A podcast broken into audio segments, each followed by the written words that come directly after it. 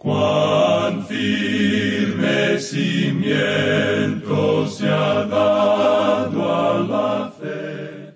A través de la Biblia, un análisis de la Biblia libro por libro que le ayudará a crecer espiritualmente. Estos estudios fueron diseñados por el doctor J. Vernon McGee. Acompáñenos en este fascinante recorrido a través de la Biblia. La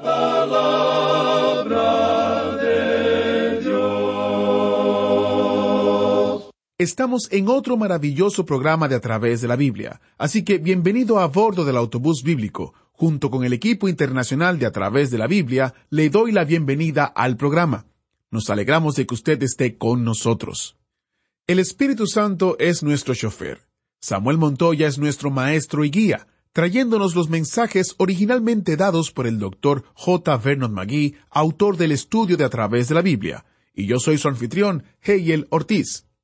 Si ha escuchado el programa durante un tiempo, a lo mejor sabe que a veces hacemos referencia al autobús bíblico.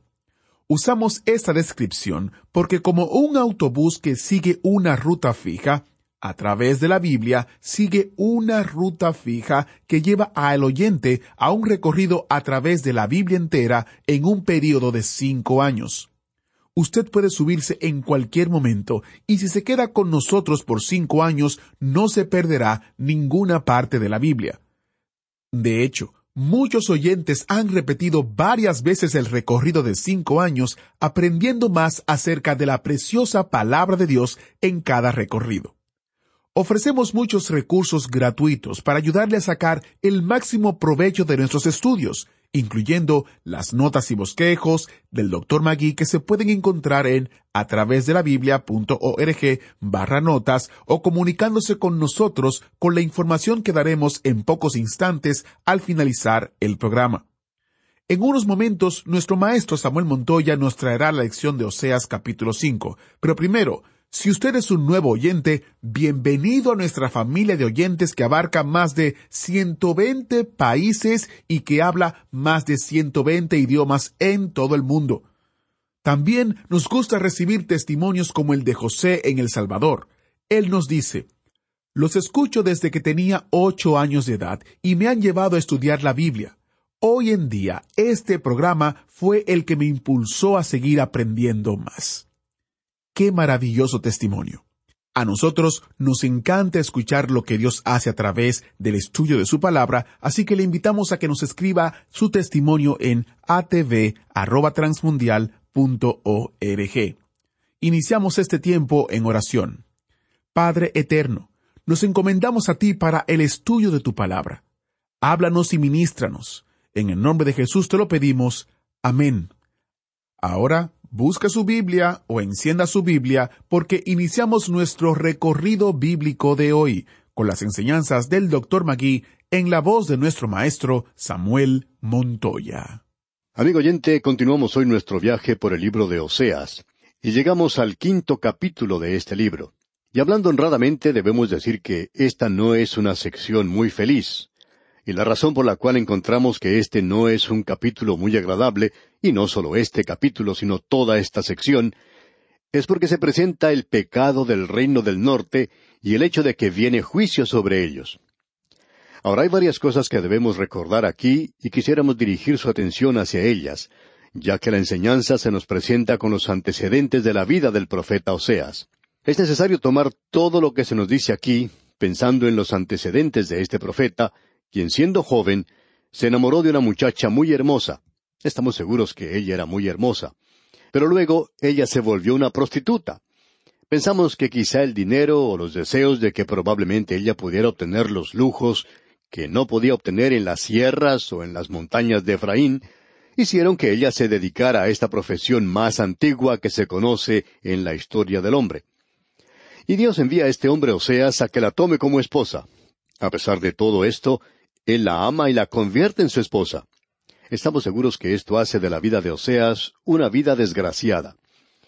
Luego ella tuvo tres hijos de este profeta, y se vuelve a repetir la historia.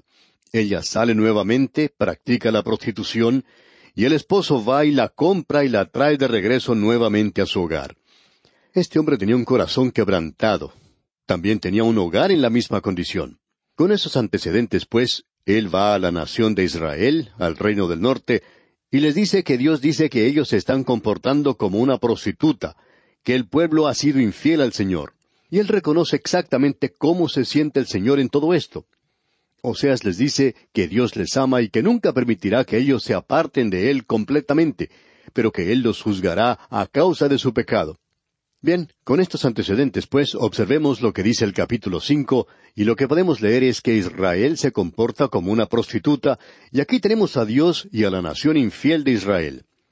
En este capítulo cinco, Israel se aparta completamente de Dios, y Dios, por su parte, aparta su rostro de Israel, y a esto sigue un deterioro interno. En primer lugar, Dios contesta a los líderes de la nación, los sacerdotes y el rey. Escucha atentamente lo que dice el primer versículo de este capítulo cinco de Oseas. Sacerdotes, oíd esto, y estad atentos, casa de Israel y casa del rey, escuchad, porque para vosotros es el juicio, pues habéis sido lazo en Mispa y red tendida sobre Tabor. Mispa se encontraba localizada en la sección suroccidental del reino, y el monte Tabor se encontraba en la sección nororiental del reino. Y en esta época ellos estaban adorando debajo de cualquier árbol que podían encontrar. Uno podría encontrar ídolos por todas partes en esa tierra. Así es que él dirige sus palabras a los sacerdotes y al rey como representantes del liderazgo de la nación. Y ya hemos podido apreciar en el capítulo cuatro que Dios dijo, Como es el pueblo, así es el sacerdote. Los sacerdotes que deberían haber servido de ejemplo eran incapaces de levantarse por encima del nivel más bajo del hombre en la sociedad. Y eso también es cierto en cuanto al rey. Desafortunadamente, amigo oyente, estamos viviendo en días cuando los líderes de las naciones, así como también los líderes espirituales, no son dignos de ser emulados. El liberalismo ocupa un lugar prominente en la teología y también en la política. Debemos también decir que los medios informativos en el presente son también liberales y están haciéndole un lavado cerebral al pueblo. Y se tiene la misma situación que se presenta aquí. Es un deterioro espiritual y es un deterioro y una caída de la nación que finalmente traerá la destrucción total. Eso es lo que sucedió a esta nación aquí y nos presenta una norma para nosotros en el día de hoy. Ahora el versículo dos de este capítulo cinco de Oseas nos dice, Y haciendo víctimas han bajado hasta lo profundo, por tanto, yo castigaré a todos ellos.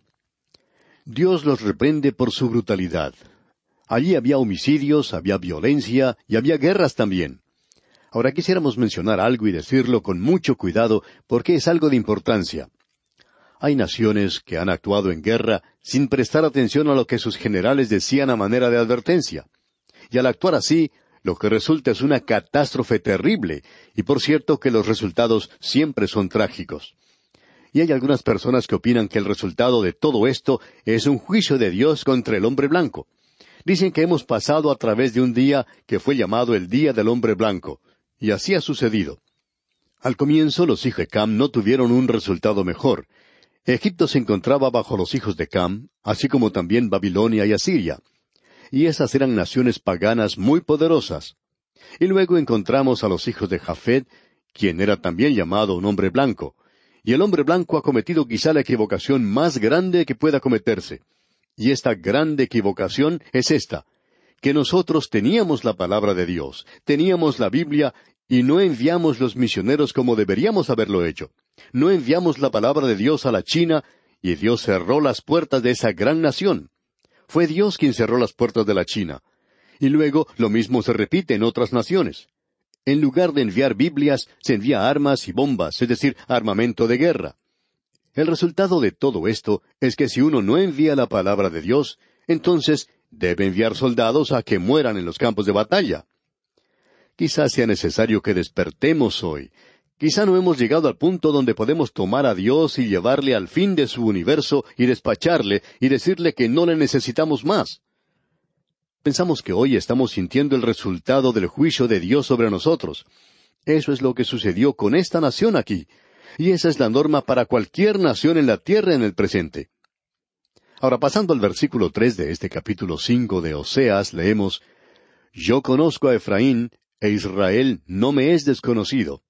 Es decir, Dios está diciendo, yo sé de lo que estoy hablando porque conozco a Efraín y también conozco a Israel.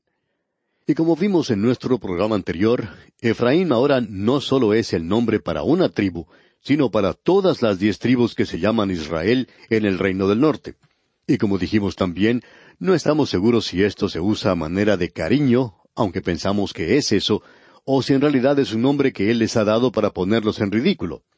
Sin embargo, nos inclinamos a pensar que es en realidad una expresión de cariño, pero aún existe otra razón.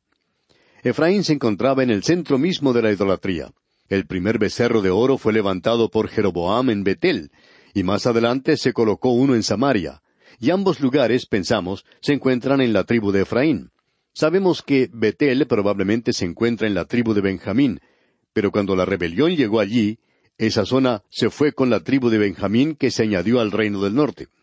Así es que el corazón mismo de la idolatría se centra en Efraín, y es por eso que Dios les da ese nombre a todos ellos, porque este es el corazón mismo de la idolatría. Y ese era el gran problema de esa nación. Ese fue el gran pecado de la nación, el apartarse de Dios. Dios sabe de lo que está hablando, y también dice que Israel no es desconocido para él.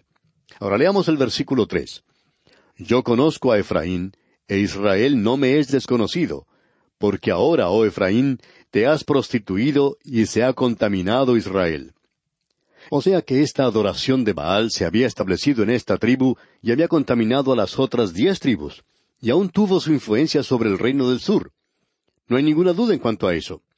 Así es que el gran pecado fue el de un pueblo que tenía la palabra de Dios y que conocía a Dios y que ahora se había apartado de Él, que ahora ya no le conoce más, y ahora ya no le adoran a Él. Y como resultado se presenta una tremenda inmoralidad, se deterioran las cosas en todas partes de la nación, afectando aún la ecología de la nación. Dios dijo que aún la tierra y los animales estaban afectados, y pensamos que la maldición de Dios aún está sobre esa tierra. En algunos lugares del desierto, que ha sido conquistado, digamos, por medio de irrigación artificial, se ha hecho que florezcan algunas plantas, pero no hay muchas plantas que crezcan en ese lugar en el presente, amigo oyente. Ahora notemos lo que dice el versículo cinco de este capítulo cinco de Oseas. La soberbia de Israel le desmentirá en su casa.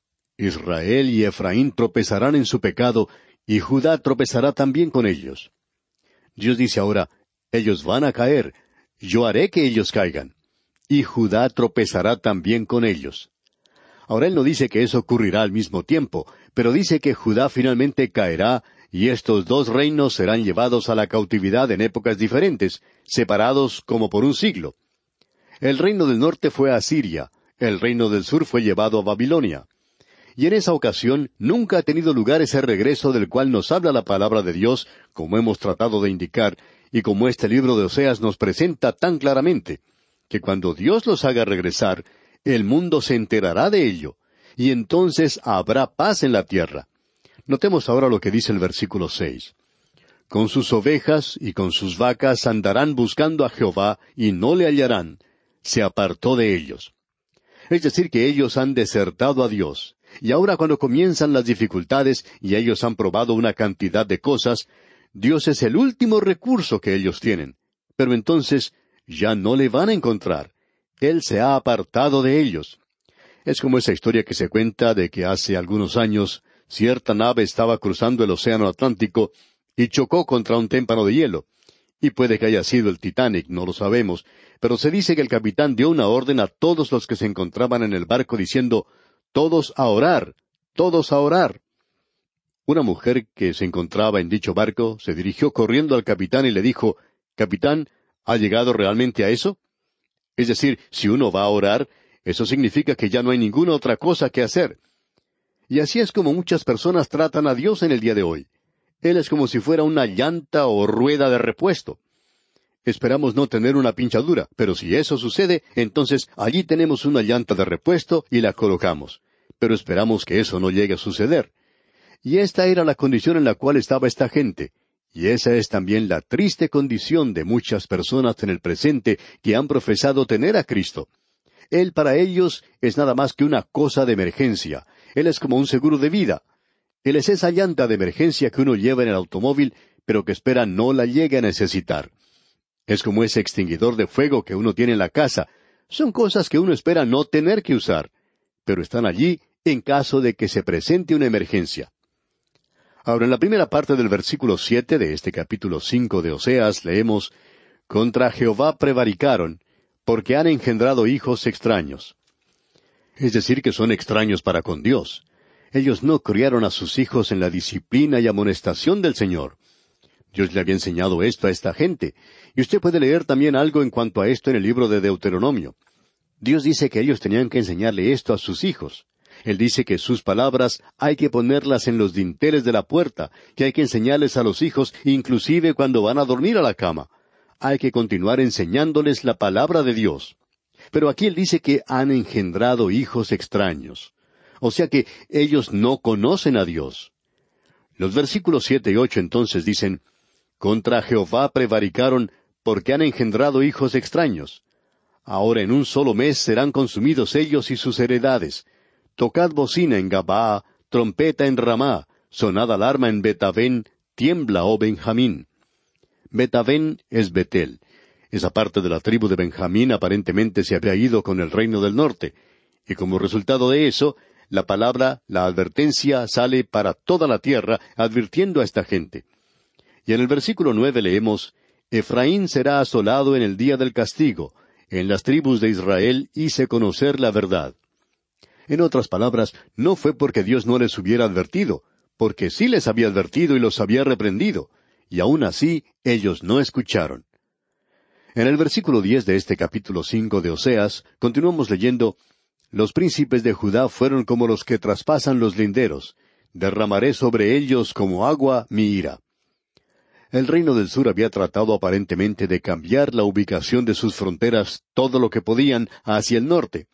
Aparentemente siempre había una verdadera división allí causada porque ellos nunca podían ponerse de acuerdo en cuanto a dónde estaba la frontera. Y Dios tiene un mensaje por medio de Oseas aún para el reino del sur, pero él primordialmente era el profeta al reino del norte. Y ahora él continúa utilizando la expresión de Efraín, y como ya hemos dicho, se utiliza treinta y seis veces desde el comienzo del cuarto capítulo hasta esta pequeña profecía en este lugar. Y en el versículo once de este capítulo cinco de Oseas leemos Efraín es vejado, quebrantado en juicio, porque quiso andar en pos de vanidades. Es decir, que voluntariamente siguió a los ídolos, y a la adoración de los ídolos seguía el mismo camino que la demás gente. Y continuamos en el versículo doce, Yo pues seré como polilla a Efraín, y como carcoma a la casa de Judá. Creemos que es bastante interesante las expresiones que usan los profetas, y podemos sacar buen provecho al estudiar lo que ellos dicen, porque ellos sacaban de la naturaleza y utilizaban ciertas formas de expresión que son de mucha ayuda para comprender la palabra de Dios. Aquí Dios dice, Yo pues seré como polilla a Efraín. Ahora, ¿qué es lo que hace una polilla? Bueno, entra al lugar donde uno guarda la ropa, y si usted no tiene de esas bolitas de naftalina, o alcanfor como las llaman en algunas partes, ya sabe lo que puede suceder. Se cuenta la historia de un hombre que fue a la farmacia y compró algunas de esas bolitas de naftalina, y luego las trajo de regreso diciendo que no servían. El empleado de la farmacia le preguntó, ¿Cómo que no sirven? Bueno, le contestó el hombre, fíjese que estuve levantado casi toda la noche arrojando estas bolitas de naftalina a las polillas, pero nunca pude pegarle a ninguna de ellas. Bueno, amigo oyente, uno no quiere tener polillas donde guarda la ropa, porque éstas pueden arruinarle la ropa a uno en un corto tiempo. Y Dios dice aquí, Yo pues seré como polilla a Efraín, y le juzgaré a él rápidamente, y como carcoma a la casa de Judá es necesario que pase mucho tiempo para que se arruine la madera o el fundamento de una casa.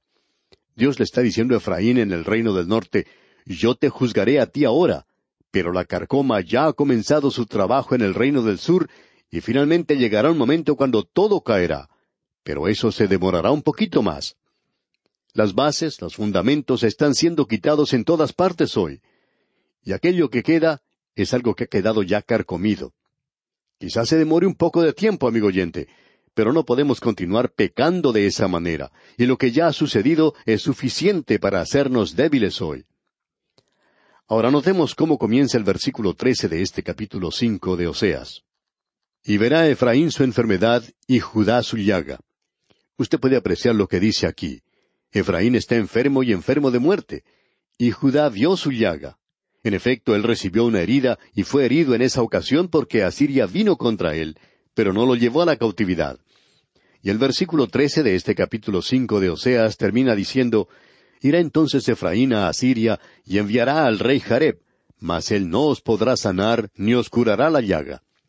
Tú fuiste un curandero. Pensabas que si te dirigías al rey de Asiria, éste te ayudaría. Pues bien, él es quien te va a llevar a la cautividad.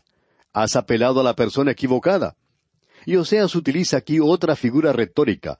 Es algo que el profeta usa y que aprendió de la naturaleza. Ahora, en el versículo catorce del capítulo cinco de Oseas leemos porque yo seré como león a la casa de Efraín y como cachorro de león a la casa de Judá. Yo, yo arrebataré y me iré, tomaré y no habrá quien liberte. En primer lugar le dice a Efraín que va a ser como un león, pero para el reino del sur será como un cachorro de león. Ahora, ¿qué es lo que quiere decir esto? Bueno, quiere decir sencillamente lo siguiente. En cierta ocasión hubo un programa de televisión donde se mostraba cuadros de la naturaleza y disfrutamos mucho poder ver cómo hay personas que están tratando de proteger a los animales salvajes del mundo, porque hay muchos de ellos que están llegando al punto de extinción. Están sufriendo el pecado del hombre, de eso puede usted estar seguro. Así es que hay quienes están tratando de protegerlos. Y en este programa de televisión mostraron algunos leones, y había también una leona que estaba protegiendo a sus cachorros. Estos cachorros de león simplemente parecían un perrito o un gatito, y uno quisiera tomarle y jugar con él. Pero era otra cosa con la leona. Ella era un animal salvaje, y cuando otro animal se le acercaba, trataba de destrozarlo rápidamente. Sin embargo, los cachorros seguían jugando. Ahora Dios le dice al reino del norte, Yo soy un león, y tengo toda intención de destruirte ahora mismo, pero para el reino del sur soy nada más que un cachorro. Pero ¿qué es lo que sucede con un cachorro de león? Bueno, éste va a crecer y llegará el día cuando será tan salvaje como lo es la leona en ese instante. Así es que se acerca un día y es una advertencia para el reino del sur que podemos apreciar aquí. Y como cachorro de león a la casa de Judá. Y aún dice más, yo, yo arrebataré y me iré. Es decir, Dios dice, voy a permitir que tú vayas a la cautividad y puedes llorar y gemir todo lo que quieras. Pero Dios juzga el pecado, y Dios hace esto en el día de hoy también, amigo oyente. Nadie puede escaparse de la paga del pecado hoy. Nosotros les hemos fallado a los jóvenes en el presente y ellos están esparcidos por todas partes del mundo. Uno encuentra a los drogadictos en todas partes y el SIDA está siendo una epidemia. Y hay gente que dice, ¿qué es lo que está sucediendo? Bueno, vamos a decirle qué es lo que sucede, amigo oyente. Es imposible evitar las consecuencias del pecado. Dios dice que usted no puede escapar a este resultado, y si usted pudiera escaparse, entonces está contradiciendo la palabra de Dios. Pero eso no está sucediendo porque Dios puede esperar. Él juzgará el pecado. Es nuestra oración que el Señor bendiga su vida en gran manera. Agradecemos que nos acompañara en el estudio de hoy. Le invitamos a que visite nuestro sitio en internet a través de la biblia.org. Ahí puede suscribirse para recibir las notas y bosquejos de lo que estamos estudiando y noticias del ministerio. También encontrará la variedad de libros y materiales gratuitos que tenemos para usted. El sitio es a través de la biblia.org. Todo lo que hacemos es posible gracias al Señor y a personas como usted que se unen a nosotros en la obra de llevar la palabra entera al mundo entero. A través de la Biblia es una producción de Radio Transmundial.